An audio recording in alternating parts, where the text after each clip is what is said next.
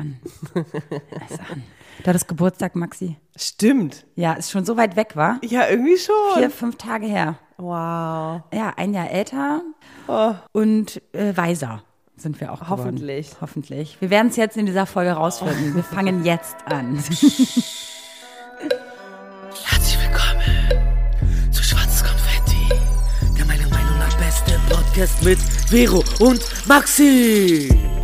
Genau, und damit herzlich willkommen zu einer brandaktuellen Folge Schwarzes Konfetti mit der lieben Vero mir gegenüber. Hallo Vero.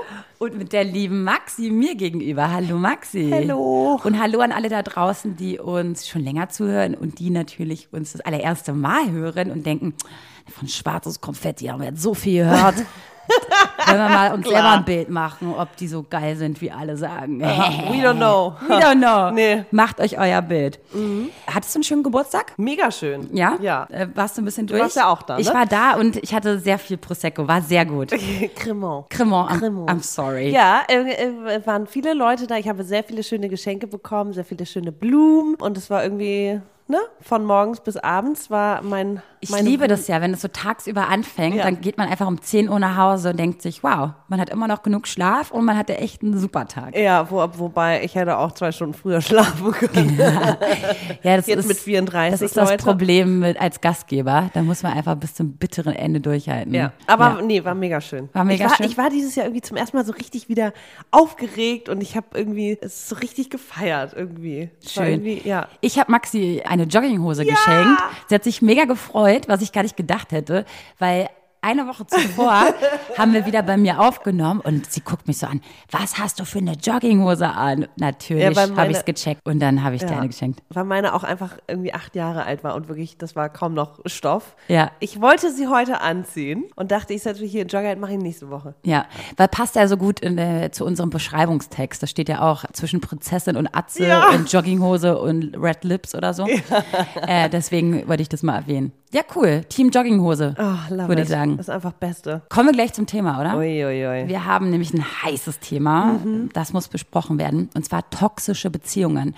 Egal ob in der Freundschaft, in der Liebe, in der Partnerschaft oder auf Arbeit, generell diese zwischenmenschlichen Beziehungen, die einem nicht gut tun. Ja. Darüber reden wir heute. Ja. Willst du es mal definieren, Maxi? Oder? Ja, die, äh, du hast es schon so ein bisschen Mhm. vorweggenommen, so Beziehungen, die einem nicht gut tun, die irgendwie ja giftig sind für den einen oder anderen. Und ich glaube, jeder da draußen kennt das. Also ob jetzt irgendwie, ich kenne das von der Arbeit sehr gut. Ich habe, glaube ich, keine toxischen Freundschaften gehabt. Und ah, ich, was Liebesbeziehungen angeht, bin ich so ein bisschen hin und her gerissen, ob es jetzt wirklich toxisch war oder einfach nicht passte. Ich finde, ne, wir haben eben so ein bisschen die Definition durchgelesen und man überstülpt es so schnell, weil es nicht geklappt hat und weil der einem vielleicht nicht gut getan hat. Was ich da gleich sagen würde, toxisch könnte dann sein in einer Beziehung, wo du jetzt, sag ich mal, nicht gleich rausfüttern kannst, ob es jetzt nicht gepasst hat oder nicht.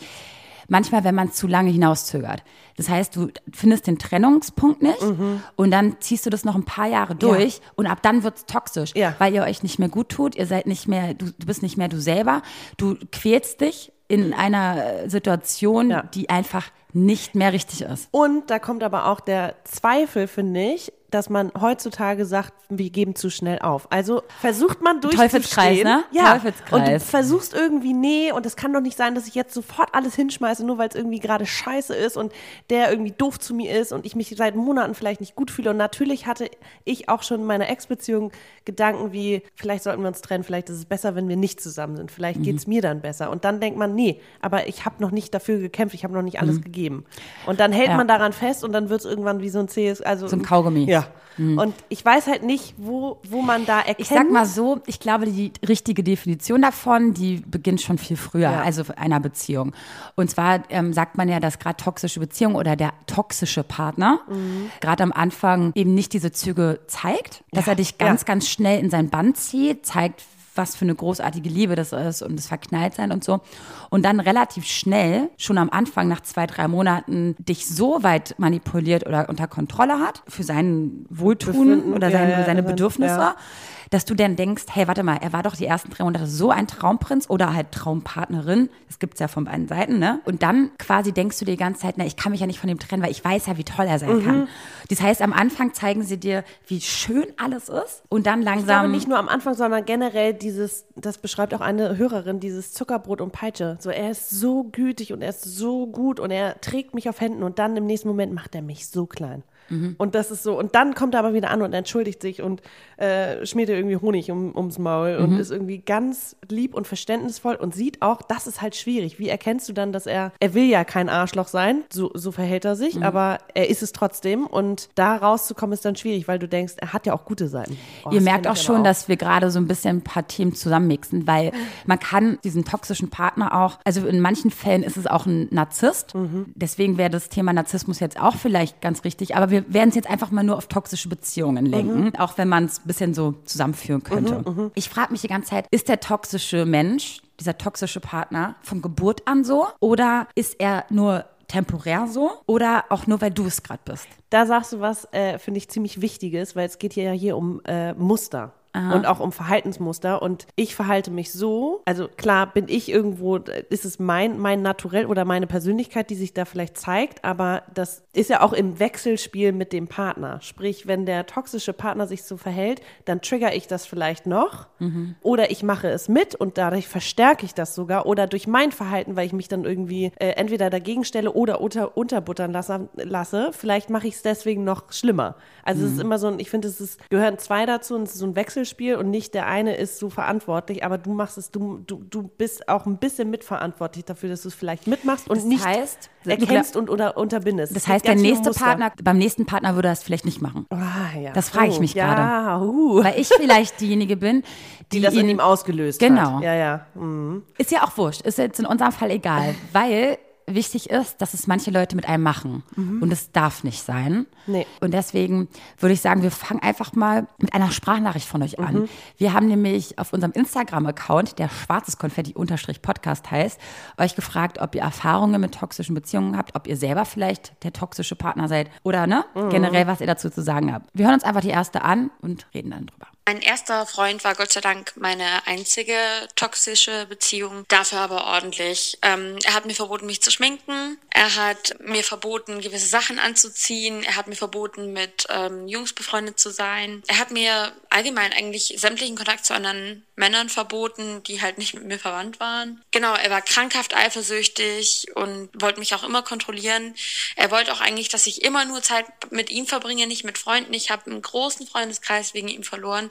Gott sei Dank haben mir das einige Freundinnen verziehen. Ähm, ja, das Problem war halt, dass es meine erste Beziehung war und er mir dann irgendwann auch angefangen hat, das Gefühl zu vermitteln, dass ich, so wie ich wirklich bin oder geschminkt oder sonst was, wenn ich mich wehre, nicht geliebt werde. Und zwar von niemandem geliebt werde. Also, dass meine Freundinnen mich nicht mögen und dass, wenn ich ihn verlasse, auch dann halt komplett allein dastehe, weil ähm, äh, mich andere Jungs auch nicht mögen. Dafür bin ich ja viel zu hässlich.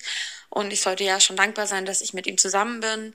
Und gleichzeitig kamen halt auch so Liebesbekundungen dann auf einmal. Also es hat von so nach so gewechselt, von heute auf morgen, von einer Sekunde zur nächsten. Und als junges Mädchen, wenn man gerade mal 16, 17 ist, äh, dann glaubt man das halt. Leider. Und heute sehe ich auf diese Beziehung zurück und denke mir, ich kann verzeihen, aber nicht vergessen. Und ich hoffe einfach, dass seine zukünftigen Freundinnen das nicht alles mitbekommen müssen. Und hoffe, dass er dazugelernt hat.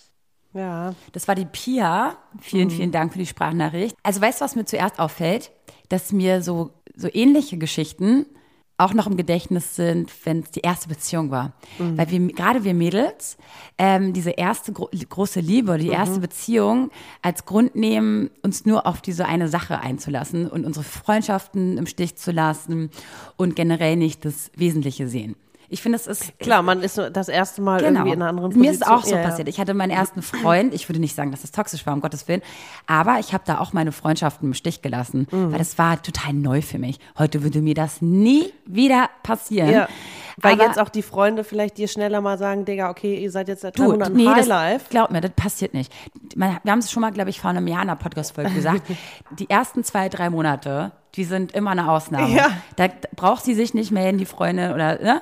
alles gut, die ist total in Love. Aber irgendwann kommt die Realität Ja. wieder ins Spiel und dann hoffentlich hat sie mich nicht vergessen. Ne? Mhm. Aber sie spricht ja andere Punkte an und zwar, dass er sie Komplett kontrolliert ja, hat. und Verbote aufgestellt Oh, Wahnsinn, hat. ey. Und gerade Eifersucht ist auch so ein Ding, ne? Ich meine, sie durfte sich nicht mehr kleiden, wie sie wollte. Sie durfte sich nicht schminken.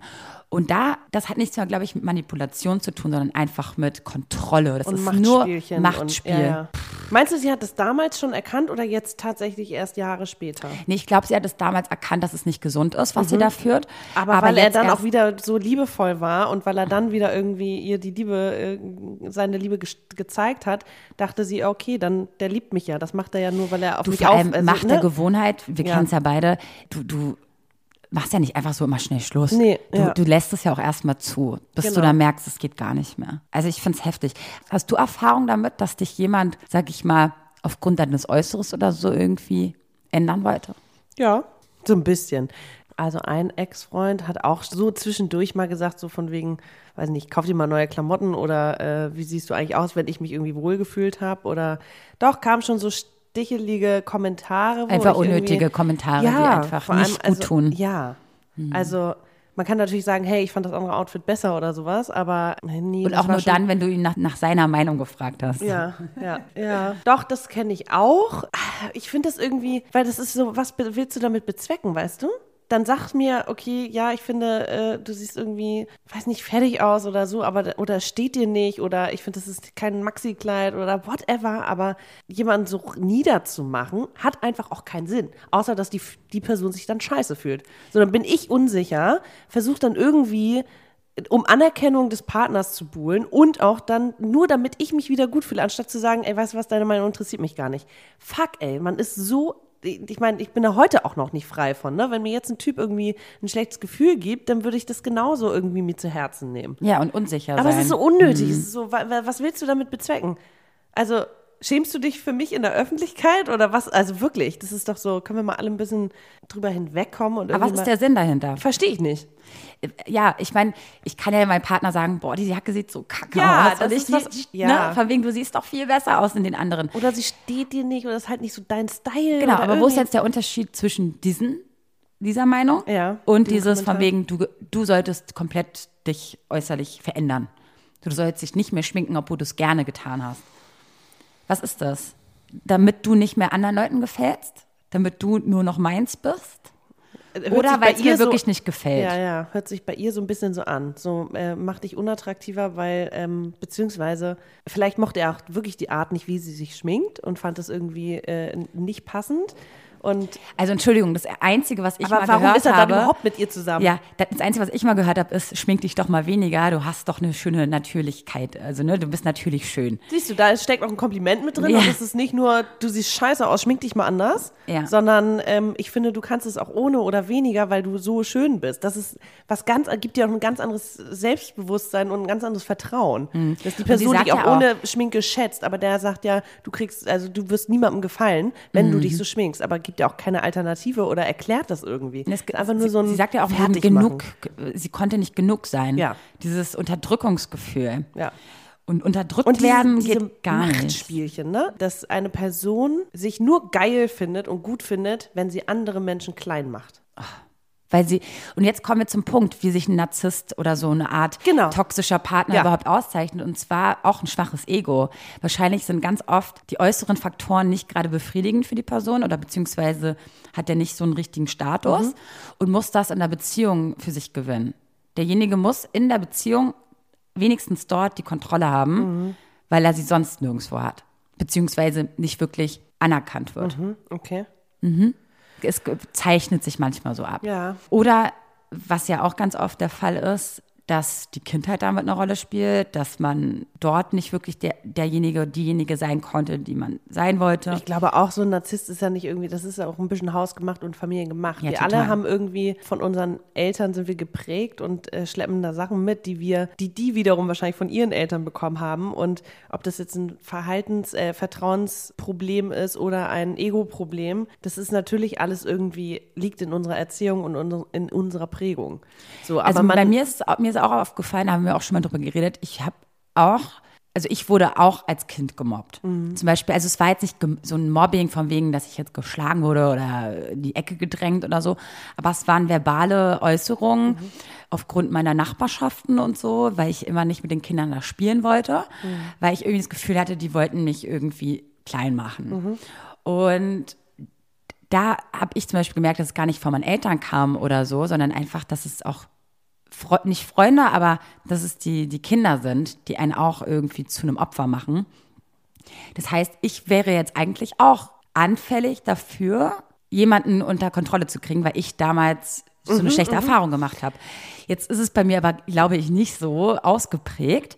Deswegen frage ich mich manchmal, was noch passiert sein muss in der Kindheit. Ich frage mich gerade, warum das passiert ist, weil du hast, also wa warum, warum hast du das so wahrgenommen, dass die dich nicht wollten, weil du eigentlich, also liegt es an den Erwartungen anderer, von wegen alle Kinder müssen sich im Hof treffen und spielen und so und du gehörtest irgendwie nicht dazu und du hast es irgendwie nicht, du mochtest es nicht und hast aber selber die Erwartung an dich gehabt, dass du es machen möchtest und hast dich deswegen irgendwie in diese Position gegeben und auch irgendwo in die Boah, das ist eine gute Frage. Also es gibt ja auch wirklich Scheißkinder. Ja. In dem Fall waren es wirklich Scheißkinder, äh, zu der Zeit zumindest. Ich glaube, die sind auch alle erwachsen geworden und gereift. Aber zu der Zeit war es einfach so, so ein Machtspielchen. Ich Ja, bin voll. älter und du bist kleiner und Ja. deswegen musst du nach meiner Pfeife Die oder ja auch- unserer die hießen bei Pfeife uns tanzen. Eckis, weil die immer an der Ecke abgehangen Genau. haben. Und bei mir war es halt einfach so, natürlich war der, der Drang, dazu zu gehören, Mhm. natürlich groß, aber ich wollte es nicht auf Teufel komm raus. Und meine Mutter hat sich natürlich schon gefragt, Kind, warum traust du dich nicht mit den Kindern zu spielen? Ja, weil du natürlich spürst, dass du unterdrückt wirst. Oder dass du anders da. m, Genau, du passt da nicht rein und die, ja. die waren einfach kacke. Hört sich voll blöd an, ich will auch nicht anderen eine Schuld geben, aber ich war viel zu klein, um jetzt, sag ich mal, Ja. ähm, Ja. äh, blöd gewesen zu sein. Das war wirklich so. Und ich meine, letztendlich würde ich heutzutage sagen, um mal auf das Thema Freundschaften zu kommen, dass ich heutzutage solche toxischen Freundschaften gar nicht mehr zulasse. Mhm. Es sei denn, ich merke es am Anfang nicht und merke nach einem halben Jahr oder Jahr, Mhm. irgendwie tut mir das nicht gut, weil ich irgendwie merke, das ist nur einseitig, dann lasse ich es sein. Genau, ich, glaube- finde auch, man Mhm. erkennt es eher schleichend oder beziehungsweise irgendwann, wenn man denkt, okay, ich wünsche mir jetzt irgendwie, wir haben uns drei, vier Mal getroffen, Mhm. es kam nie eine Nachfrage, wie es mir geht, es dreht sich immer nur um dich, okay, Mhm. Narzissten und Egomane, hallo, aber auch so, wenn man merkt, dass da ein Ungleichgewicht ist, ne? Oh. Dann muss man entweder was ändern und sagen, hey, ich finde unsere Beziehung einseitig. Mhm. Und wenn die Person das anerkennt und das auch annehmen kann und sagt, oh Gott, sorry, tut mir leid, ich war gerade so mit mir beschäftigt, dann hat es, dann ist es keine toxische Beziehung. Wenn die Person es aber nicht erkennt und einfach weiter irgendwie denkt und sich weiter so verhält, dann muss man sich halt zurückziehen. Und das ist ja auch ganz oft dieses Loslösen, ne? Von Mhm. diesen toxischen Beziehungen. Wenn du merkst, dass es dir nicht gut tut und du sie nicht verändern kannst, dann hilft ja eigentlich nur, sich loszulösen. So, und das finde ich, können wir viel besser jetzt im Alter. Voll. Ich meine, früher war es wichtig, oh Gott, ich habe vielleicht nicht die und die Kreise, wo ich mich jetzt, sag ich mal, wo meine, weiß, weiß ich nicht, was mir gerade gut tut. Ich habe jetzt gerade Bock, feiern zu gehen. Meine echten Freunde, die ich immer habe, wollen gerade nicht feiern gehen, also suche ich mir andere Leute zum Feiern gehen. Wenn du aber merkst, dass genau diese Leute, die eigentlich gar nicht gut tun und sie eigentlich echt nur Feierfreunde sind, kennst du diese Leute, die nur Feierfreunde Voll. sind und die dich eigentlich gar nicht zu einem besseren Menschen machen, sondern eigentlich eher zu einem schlechteren, weil deren einziger Lebensmittelpunkt das Feiern ist, Ja. Tut dir das vielleicht nicht gut. Aber da muss ich auch sagen, das habe ich auch früher, auch erst so nach ein, zwei Jahren gemerkt, wo ich dann selber mich zurückgezogen habe, weil ich gemerkt habe, ich möchte gar nicht mehr feiern. Ja. Was ist denn daraus resultiert? Es sind ein, zwei Leute geblieben, Geblieben, ja. und der Rest war wirklich Es waren einfach nur Feierbekanntschaften. Feierbekanntschaften, die einen auch wirklich, ich meine, ich dachte wirklich, die wären ganz tolle Freunde. Echt? Okay. Also ich meine, natürlich, man hat viel Zeit miteinander verbracht und so. Man ist mitten in seinen Zwanzigern und ne, wollte irgendwie was Neues erleben, dachte so, boah, die verstehen mich endlich und das und das. Krass. Aber es ist gar nicht so. Ich es glaube, ist das nur temporär. Ja, das äh, passiert, glaube ich, öfter, dass man so Bekanntschaften hat und erst im Nachhinein merkt, dass es nur eine Bekanntschaft war. Ne? Genau. So, wann, woran merkst du, dass es eine Freundschaft ist? Ja, wenn man auch einfach verschiedene Phasen im Leben durchgeht. So, Mhm. wenn ich mich verändere, du dich veränderst und man trotzdem irgendwie diese Veränderung gemeinsam irgendwie macht. Ne? So, daran merkst du, dass eine Freundschaft irgendwie eine richtige Freundschaft ist, finde ich. Genauso wie in einer Partnerschaft, dass man gemeinsam wächst, dass man nicht irgendwie nur, ich gebe dir das eine und du gibst mir das und ähm, wir können nur das zusammen erleben, sondern wenn man merkt, okay, der eine verändert sich, so ich supporte dich, weil du dich gerade irgendwie äh, finden willst oder ähm, neu entdecken willst oder whatever, hatten wir auch schon mal drüber gesprochen, dass man sich so klein hält und irgendwie gar nicht mehr rauskommt aus diesem Muster. Daran erkennt man ja auch schon, dass es nicht gesu- gesund ist und keine, keine gute Beziehung, wenn es irgendwie nicht wachsen kann. Also wenn du nicht wachsen kannst und die Beziehung nicht wachsen kann. Weil jeder von uns Voll. verändert sich. Ich habe auch von vielen Freunden gehört und ich, bei mir war es bestimmt auch so, dass man, kennst du diese paar Klicken, die einfach total cool sind und du willst da auch dazugehören? Ja. Gibt's ja. So, und dann dieses Verstellen und versuchst irgendwie immer mehr in diese Kreise reinzukommen, aber es fruchtet einfach nicht. Oder beziehungsweise du bist vielleicht irgendwann drin, aber du merkst, diese Leute tun dir einfach nicht gut. Und jetzt ist, was ist daran toxisch? Es ist toxisch daran, dass du eigentlich in etwas rein willst, nur weil es nach außen hin gut dasteht, aber du da drinnen überhaupt nichts verloren hast.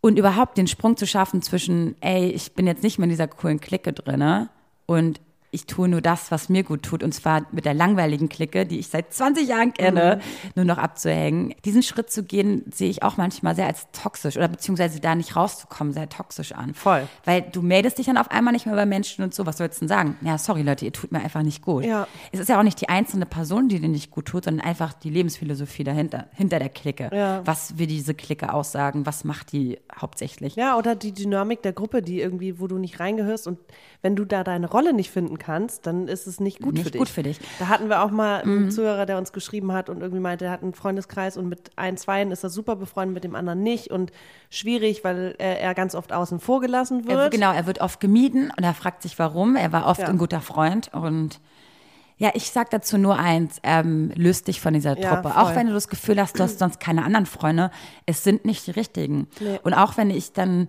mehr dann mit der Familie mache oder vielleicht mit meinen Geschwistern mehr oder so und versuche irgendeine Nähe aufzubauen, weil ich welche brauche, Ja, dann lieber so, als sich, Hauptsache ich habe Freunde, Ja. in eine Gruppe einzugliedern, die mir einfach nicht gut tut.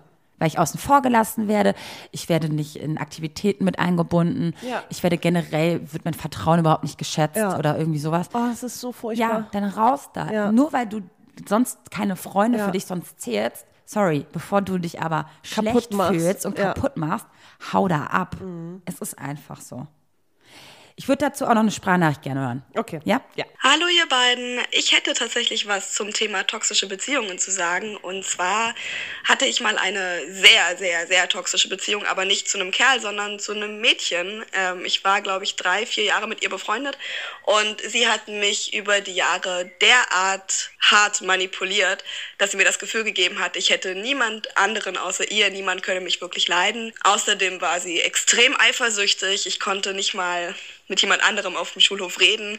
Es war wirklich, wirklich schlimm und vor allem, wie stark sie mich manipuliert hat, so dass ich irgendwann wirklich dachte, ich hätte nur noch sie und wenn sie wegen irgendeiner Scheiße eingeschnappt war, hatte ich das Gefühl, ich wäre daran schuld und ich müsste mich auf jeden Fall für alles entschuldigen. Sie war wirklich krank. Aber nur durch diese toxische Beziehung habe ich erkannt, wer meine wirklichen Freunde sind. Danke, Elkani, für diese tolle Sprachnachricht. Ja, Ja. da geht es ja um Freundschaft, um Ja. eine Freundin von ihr. Das erinnert mich tatsächlich so ein bisschen an das Gefühl, also ich hatte keine Tox, das sind meine besten Freundinnen, aber dieses Drama und dieses, die Welt geht unter und diese Eifersucht, die, die, die kenne ich nur, als ich 12, 13 war, Mhm. dass man irgendwie so dieses umeinander buhlen und die macht lieber was mit der und ich fühle Sie mich ist nicht mal meine vor. beste Sie ist nicht mehr, Freundin. oh Gott, die Welt ging unter. Aber sie sagt ja, dass sie sie jahrelang manipuliert hat, beziehungsweise untergebuttert hat, ne? Mhm. So von wegen. Und das kenne ich ehrlich gesagt nur aus Highschool-Movies. Diese typischen Bitches, die dann irgendwie so, ja, irgendwie mit ihrer Macht auch wieder rumspielen und irgendwie dich klein halten und dann, wenn sie, wenn sie irgendwie eine Freundin brauchen, dann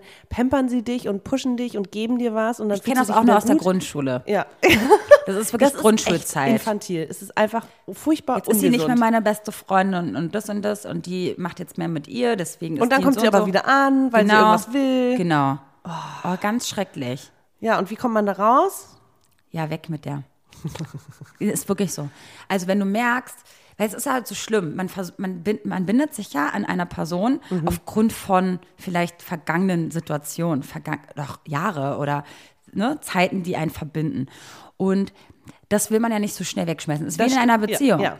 Aber, Wann kämpft man dafür Aber wann- ja. Mhm. sorry, wenn ich merke, ich fühle mich mehr schlecht als gut, Ja. dann muss man sich lösen. Und du musst ja nicht schlagartig die Freundschaft beenden, aber einfach merken, so, ey, Nee, Tut ich habe einfach anderes Ja. zu tun. Und entweder wie in einer Beziehung sagt man, hey, okay, ich finde das irgendwie einseitig und ich bin, mir geht's körperlich und emotional schlecht und du stresst mich und ich bin irgendwie, das zieht dich nur runter, dann muss man es ansprechen. Und wenn die Person aber nicht einsichtig ist, ne, wie vorhin schon gesagt, dann weißt du ja, woran du bist. Dann weißt du, okay, es ist einfach, ähm, es wird sich nicht ändern. So, die Person will den Spiegel auch nicht vorgehalten bekommen und äh, kann es einfach nicht erkennen.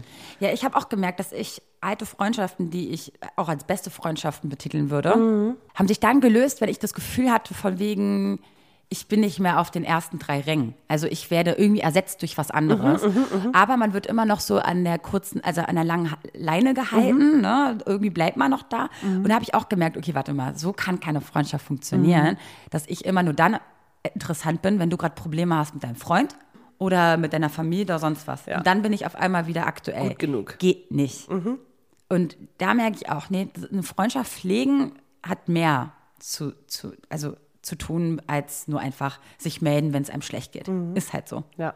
Man sollte mehrere Sachen miteinander teilen und nicht nur, die ist halt gut genug dafür, ne, dass sie mich immer wieder aufbaut und dann, wenn es mir wieder gut geht, Oh, dann, furchtbar. dann schau. Oh, furchtbar. Ja. Oh Mann, das ist Mich so hätte auch arm. interessiert, wie sie sich von ihr gelöst hat. Mhm. Äh, hat sie jetzt leider gar nicht gesagt. Aber äh, finde ich heftig. Gerade Freundschaften. Und auch, dass sie sagt, ihre alten Freunde haben ihr verziehen, ne? Mhm. Ähm, zeigt ja, dass die ihr vielleicht auch einen Spiegel vorgehalten haben gesagt haben, ey, Digga. Nee, das war die, war die Pia davor. Ah, okay. Sorry, das hast du jetzt verwechselt. Aber das finde ich aber auch richtig so. Das ist, ist mir auch aufgefallen, als ich meine erste Beziehung hatte, die jetzt nicht toxisch war, aber wo ich mich so ein bisschen verrannt habe Ja, in meinen ja. Freund. Ich bin auch so froh, dass danach meine Freunde mir verziehen haben, dass ich mich Ja. nicht so oft äh, gemeldet habe. Ja. Äh, Da zeigt sich halt auch wieder, wer die wahren Freunde sind und Genau. wer einem vergibt und sagt, okay, wir haben, oder es war scheiße Mhm. äh, und jetzt gucken wir mal weiter also nach vorne und äh, machen weiter, beziehungsweise ich hoffe, du lernst aus dieser Situation. Mhm. Ne? Aber jetzt zum Beispiel heutzutage überlege ich mir auch die ganze Zeit, ist, ist es dir denn in letzter Zeit mal passiert, dass du gemerkt hast, so, hm, tut mir nicht gut, sollte ich mich lösen? Ja, also, Waren es eher Männer? ja, ja. Ja? Waren eher, Okay. also, nee, ich hatte es auch mit äh, alten äh, Arbeitskollegen oder Vorgesetzten, wo ich merkte, Wo es jetzt auch nicht so einfach ist, sich zu trennen, ne? Bei Vorgesetzten. So, ciao. Ja, aber ich hatte, also, bei, also ich merke es dann irgendwie auch erst zu spät. Ich hatte es irgendwie ach, vor Jahren, vor, meine eine Kollegin, wo ich dachte, okay, ich mag halt alle am Anfang. Ich bin erstmal zu allen nett und ich versuche erstmal. du guckst, was geht. Ist ja so. nee, ich bin erstmal everybody's darling. Ich bin erstmal, ich bin erstmal sehr zugewandt und ich bin erstmal sehr offen und irgendwann erst merke ich, boah, nach drei Monaten hat die mich so, die Abgefuckt. hat, ja, die hat mich einfach, die hat so viel, ge, die, ich musste der so viel geben und irgendwann Mhm. war dieses, dass sie mir irgendwas gibt, gar nicht mehr. Das war eine Arbeitskollegin. Das hat So, dich ausgesaugt. ja, und jedes Mal, wenn ich sie gesehen habe, dachte ich, oh Gott, nein, jetzt kommt das wieder. Und ich musste irgendwie ihr jeden Tag Motivation, jeden Tag irgendwie gut zureden. Und ich dachte mir, nee, du machst mich, also du machst mich einfach nur depressiv, du machst mich traurig, du ziehst Mhm. so viel von mir, du raubst mir meine Energie. Da muss ich mich von lösen. Und das hat sie auch überhaupt nicht verstanden, habe ich mich so langsam irgendwie entfernt. Distanziert. Und, ja. Ähm, und sonst, ja, ich kenne das auch von Männern dieses abrupte am Anfang ganz viel und irgendwie auf Händen tragen und so und dann von heute auf morgen distanziert, kalt und vor allem auch dieses Unterbuttern, dieses Schlechtmachen, dieses früher warst du so cool, jetzt bist du so klammerig, das ist so, nee, Digga, jetzt bin ich irgendwie Verliebt. Jetzt verliebt bin ich und jetzt bin ich verliebt. auch eine Verantwortung irgendwie eingegangen und natürlich ist mir nicht egal, wie du dich fühlst, wenn ich mich vier Tage nicht melde und deswegen melde ich mich und wenn es dir zu viel ist, dann sag's, aber nörgel nicht, dass ich klammer, weil ich klammer nicht. Also ich Mhm. werde einfach nur, ich gebe dann so und wenn er darauf nicht klarkommt, dann ist es sein Problem. Aber Ich finde auch, dass eine, äh, eine krasse Eigenschaft ist dieses ähm, schlechtes Gewissen einreden. Ne? In, in Oh. du bist schuld daran. Hinsicht. Ja. Ja. Klar bist du mitverantwortlich, aber Entschuldigung, ähm, du hast gerade, das ist ein Problem, was bei dir liegt. Würdest du sagen, dass du auch schon mal äh, Züge hattest äh, des toxischen Partners eher?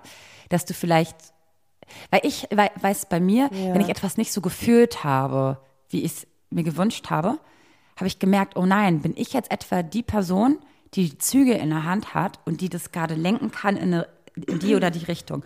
Und habe auch gemerkt, ich fühle mich in dieser Rolle gar nicht wohl. Eben, aber du hast es immer noch gemerkt. Natürlich, Lena. natürlich. Aber ich meine, da denke ich mir auch so, Gott, diese, diese Lage will ich auch gar nicht haben. Natürlich ist sie vielleicht auch best, nicht besser. Ich würde nicht sagen, dass es besser ist, aber besser als der Leidtragende zu sein. Aber ich Als glaub das mir, Opfer zu sein, Aber glaub mir, ja, ja. ich bin auch Leidtragende, wenn ich etwas nicht so fühle, wie ich es mir gewünscht hätte zu fühlen. Klar, man hat ja auch Erwartungen an sich selbst, aber man ist Täter und Opfer zugleich. Mhm. Ähm, ich, äh, ich glaube nicht, dass ich, also dass ich vielleicht, äh, äh, also Ich würde auch Täter, toxisch jetzt nicht nennen. Ich würde es Nee. jetzt nicht toxisch nennen, aber einfach so, wo man merkt, so, ey, man ist in einer ich Rolle, habe die den man irgendwie gar ein nicht bisschen gut in der Hand und ich Ja. kann da irgendwie, ich, ich, ich bin gerade diejenige, die vielleicht den Ton angibt oder die das steuert. Ja, Mhm. aber dann ist mir das bewusst und dann mache ich es auch zum Thema und sage, also vielleicht auch zwei, drei Wochen zu spät, hatte ich auch schon mal, ne, dass ein Typ irgendwie was wollte und erwartete und dann ich merkte, nee, auf gar keinen Fall, aber das ist nicht toxisch gewesen. Also Nee, nee, Ich ich, glaube, meine, ja. um es jetzt auf uns mal zu, zu projizieren. Und auch auf Freundschaften. Sobald ich merke, dass jemand Erwartungen an mich hat, die ich nicht erfüllen kann, Deswegen, ich muss auch zu mir sagen, ich bin gar nicht gut in so ganz vielen Bekannten haben, also Mhm. Bekannte haben. Ich bin richtig schlecht darin. Ich habe entweder wahre Freundschaften oder mal ein paar, die ich halt von früher kenne und so, wo man sich gerne mal ja, wieder ja, aber das austauscht. sind dann, man aber zeigt ja auch gleich, dass es nur es gibt ja Leute, die haben ja so. 100.000 Bekannte, mit denen sie sich auch regelmäßig treffen oder das oder mal einmal im Jahr und so. Ich, du, das wäre für mich viel zu. Ja, wir haben halt das Glück, dass wir so Freunde haben, ne? Wir haben wirklich Glück damit. Ja, und das höre ich ja auch Glück. ganz oft. Und dass man, dass wir uns glücklich schätzen können, Mhm. dass wir so viele gute Freunde um uns herum haben. Also für mich ist es einfacher, mich dann mit denen zu treffen, als irgendwie mehrere leichte ja. Freundschaften Ja. zu führen, die vielleicht auch ein bisschen toxisch sind. Ja. Man weiß es nämlich nicht. Weil ich habe eben auch Angst vor diesen toxischen Beziehungen. Dass ich mich auf irgendwas einlasse, wie auf eine Beziehung, und dann vielleicht ist es doch nur einseitig Mhm, und so. Und deswegen lasse ich es lieber. Weil ich, bin mir sicher mit meinen Freunden. Und wenn was parallel entsteht, wie zum Beispiel mit dir ja auch. Ich meine, wir haben uns ja auch erst mit über 30 oder ich mit Ende 20 haben uns erst kennengelernt, dann passiert das Ja. vielleicht. Aber das ist ja auch nicht normal, Ja. dass man auf einmal ein Projekt startet und sonst was. Ich meine, deswegen, wir greifen dann doch lieber auf unsere alten Freundschaften zurück, Ja. weil wir uns sicher sind. Und da eine Und die Geborgenheit und, pflegt Sicherheit und die spüren. Ne? Ja. Und. Die, die sind auch weiter beständig und äh, die müssen auch nicht irgendwie ausgetauscht werden. Ja. So, wir haben jetzt äh, eine ganz andere Sicht. Und zwar jemand, der sich eingesteht, selber eventuell der toxische Part in der Beziehung zu sein. Die Sprachnachricht hören wir uns Mhm. jetzt an. Von einer Langzahl und Ele hinten. Binärcode. Ein Binärcode. ja.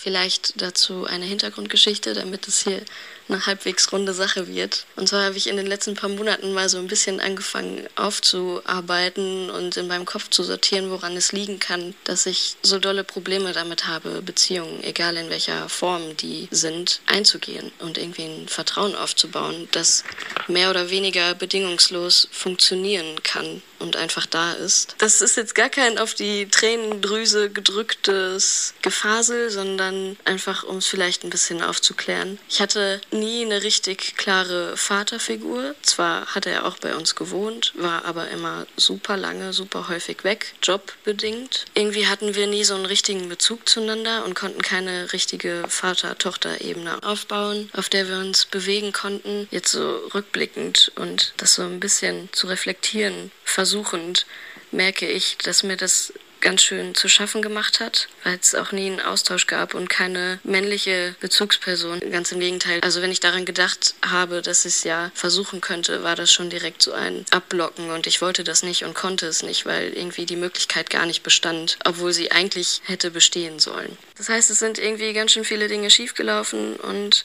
viele nicht gute Dinge auch passiert. Und seit zwei Jahren etwas länger habe ich eine Person bei mir im Leben und auch ständig in meinem Kopf, die mir eigentlich sehr, sehr viel bedeutet. Aber ich kriege es einfach verdammt nicht geschissen, mich darauf einzulassen und irgendwie was Festes einzugehen. Also das ist jetzt seit diesem Zeitraum so und am Anfang hat es geklappt, aber irgendwann habe ich angefangen, das abzublocken, weil mir das zu viel wurde. Und ich krieg's einfach nicht auf die Kette, dass das funktioniert. Vielleicht ist das auch einfach zu viel rein interpretieren, aber ich bin mir sicher, dass das damit irgendwie zusammenhängt. Also es ist quasi was Toxisches, was man früher erfahren hat und was sich jetzt so auf einen drauflegt, wie so eine Decke, die sich um einen hüllt. Und man kriegt die aber nicht ab.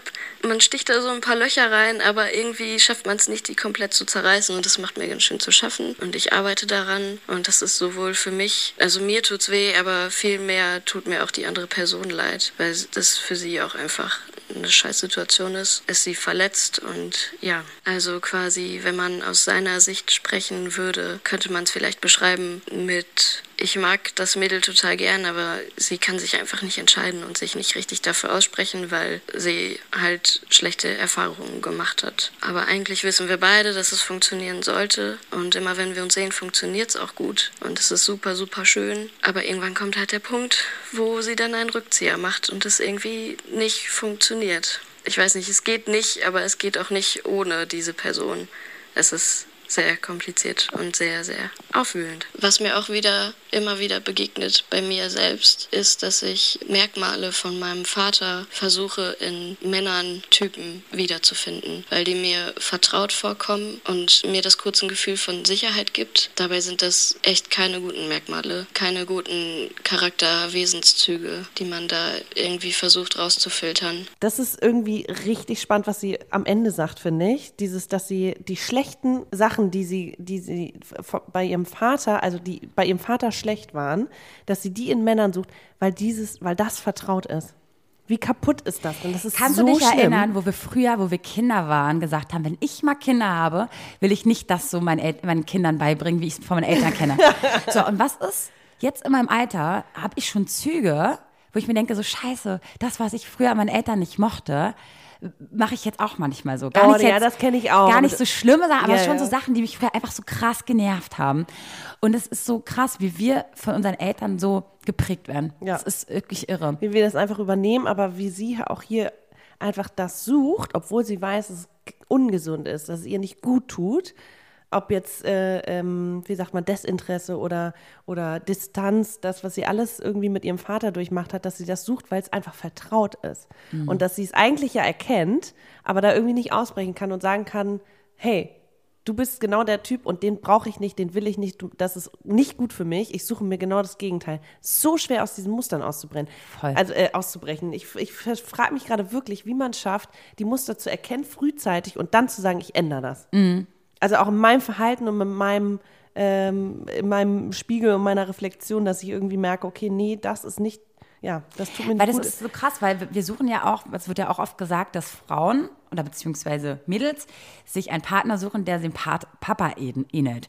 Das muss ja auch nicht wie in ihrem Fall nur negativ sein. Das können ja auch gute Eigenschaften sein. Ich möchte halt, mein Mhm. Den Vater Fels hat in der immer in der, Brandung in der Familie gekocht. Ja. Oh, ich möchte einen Partner, der kochen kann, weil Ja. mich das an meinen Papa erinnert. Oder der Papa, der einfach irgendwie immer einen guten Rat gibt und immer sagt, ja, auch, äh, gibt ja auch genau die andere positive Seite.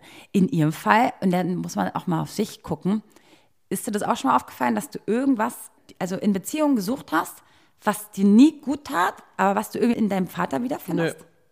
Ah, siehst du. ich habe es eher, ich glaube eher so meine Mutter. Okay. Also eher, dass ich, weiß ich gar nicht. Also, nö. Boah, finde ich, also nee. naja, du, ich ich erkenne halt mich, so. ich erkenne mich schon. Manchmal jetzt äh, erkenne ich so Züge von mir, dass ich denke, also früher war es eher so, dass ich immer dachte, ich bin wie meine Mutter. Und jetzt denke ich manchmal, ich bin auch wie mein Vater. Mhm. Aber nicht, dass ich das in einem Partner ähm, mir suche. Nee, das nicht. Nee? Nee. Die haben Nee. gar nichts mit, nee, okay. mit meinem Vater zu nee, ja, tun. siehst du, dann, ja. Aber sie sagt ja auch zum Beispiel, sie möchte diese Liebe eingehen an sich, aber sie kann nicht. Irgendwas bremst sie. Mhm. Und sie kann nicht Ja sagen. Sie kann nicht sagen, okay, lass uns diese Beziehung eingehen. Sie hat das alles Mhm. unter Kontrolle. Ich finde es voll gut, dass sie es einsieht. Mhm. Und dass sie merkt, dass sie ein Problem damit hat und dass sie den Fehler ja auch bei sich sucht oder in ihrer Kindheit. Ja, aber irgendwann muss man halt auch handeln. Mhm. Ja, und wie handelt man jetzt? Sie ist ja jetzt gerade auch in der Bedrohung. Sie weiß es ja nicht ganz genau, Mhm. wie sie das jetzt ändern kann. Und das finde ich richtig cool erstmal, dass du uns diese Sprachnachricht geschickt hast, weil das zeugt auf jeden Fall von sehr hoher Reflexion äh, in dir, äh, Mhm. Fähigkeit. Ja, finde ich gut. Ja, wie handelt man? Ich würde, wie immer, ne, reden und ähm, gucken, ob man irgendwie ausbrechen kann, gemeinsam, ob man es irgendwie verändern kann und das vor allem auch ist auch so ein bisschen die Erwartungshaltung an den Partner. Bitte sage mir, wenn ich mich so verhalte. Bitte sage mir, wenn ich irgendwie zu wenig gebe, wenn ich mit dir spiele, wenn ich irgendwie dir ungerecht äh, äh, mich gegenüber verhalte, wenn ich, ja, wenn ich scheiße bin, keine Ahnung. Halt mir den Spiegel vor, nur dann kann ich es ändern. Wenn der das aber nicht tut und du es immer erst wieder erkennen musst, dann vielleicht ist der Partner ja auch glücklich mit dieser Position. Vielleicht will die ja auch irgendwie gar nicht daraus. I don't know. Ja. Aber also wenn beide merken, es tut uns nicht gut, dann entweder was ändern oder halt lösen. Ja. Also und dafür sind, äh, wie gesagt, Spiegel und Aber Freunde. es, weißt du, ich verstehe ihr Problem. Weißt du, einerseits, sie will das ja gar nicht. Sie will das ja gar nicht, diese Kontrolle und so. Ja. Sie will ja da ausbrechen, aber es ist halt diese innere, Ja, da gehören halt zwei dazu, ne? ja, aber sie innerlich sagt ihr irgendwas nein. Sie kann sich da irgendwie nicht so total 100% binden Hingeben, ja. oder hingeben. Und ich meine, was macht man da, ne? Also es ist halt, du hast ja immer gesagt, oder deine Mutter, Liebe muss riskiert sein. ähm, ja, ich meine, ist es dann überhaupt Liebe oder ist es einfach die Kontrolle? Ne? Gute Frage. Oh, richtig gute Frage.